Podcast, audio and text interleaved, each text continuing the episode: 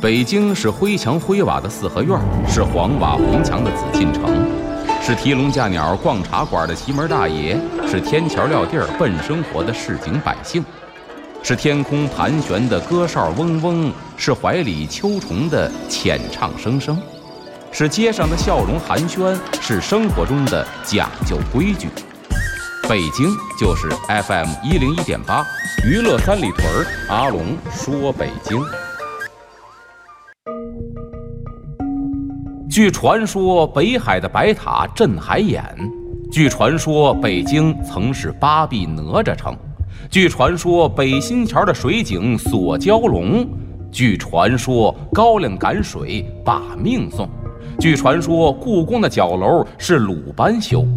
这北京的传说讲不尽，君请听阿龙为您讲传说。这边呢，咱再说一个，就是啊，这个长祝生贵贱司，还要长三月长斋司，什么意思？咱们先是看他这个门口这个对联儿啊，上联是呢说凤节借以精严，绵绵山果，持长斋而淡泊，炯炯灵根。这个说的就是持斋持戒。有人说我不是僧人，不是道士，我持什么斋，持什么戒呀？非也，哎，持斋持戒对于僧道来说有他们的戒律，那对我们来说呢，有两个层面。第一个层面是低级的，做人的基本原则，你得守法律吧？嗯，这法律从某种意义上说也是一种戒，对吧？那么往高了来说，我不光守法，我要守道德的戒律，嗯，那就更高一级了。这也是一种自我的约束，也可以称之为戒。如果每个人不光守法，还能守住道德底线，这社会得美好成什么样？嗯，所以你看，东岳庙还是道德建设的这么一个教育体系。然后呢，咱说这故事，说这个长柱升贵贱司啊，是根据每个人他这辈子做的善恶多少，决定呢他来世是升到这个富贵人家呀，还是升到这个贫贱人家呀？那目的呢，就是劝导大家要广种福田。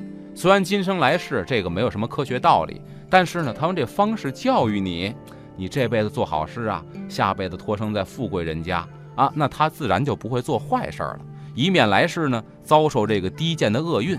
相传呢，这主掌祝生贵贱司的神是谁呢？叫五云真人。这五云真人，说实话我没有查到啊。应该不是什么说，咱说这个大的神仙五云真人，嗯，他呢有这么一个秘密武器啊，有五只竹筒子。说这五个竹筒子里边呢装的是五彩的云彩，五种颜色的云彩啊，每种颜色呢代表的是一种命运。哦，然后民间传说了，很有意思，说这孩子呀将要出生的时候，这子孙娘娘就把他这魂魄呀交给这个送子郎君，准备呢让他去投胎去了。那么告诉我，他孩子的命是富贵命还是贫贱命？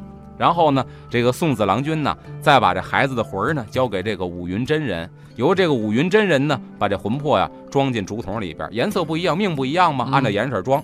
哎，然后呢，把这筒子交给这个宋生娘娘，最后呢，宋生娘娘把这个包在竹筒里边这魂儿啊，啪啪啪一个一个就发射到各家，然后你投胎你就成人了，电脑派位你就生出来了，嗯。所以呢，这孩子出生之前呢，家长们都偷偷的干嘛呀？拜这个五云真人，多给上点供，希望呢，把这孩子呀能够偷偷的给调个包，让孩子呢有点好命。这就属于是封建迷信了。为什么呢？神仙，你想，如果说这世上真有神仙的话，神仙一定是道德水平最高的一类人，对吧？他怎么可能因为你给我供仨枣俩苹果，我就给你调包？是不可能的。所以这种心态完全是自欺欺人。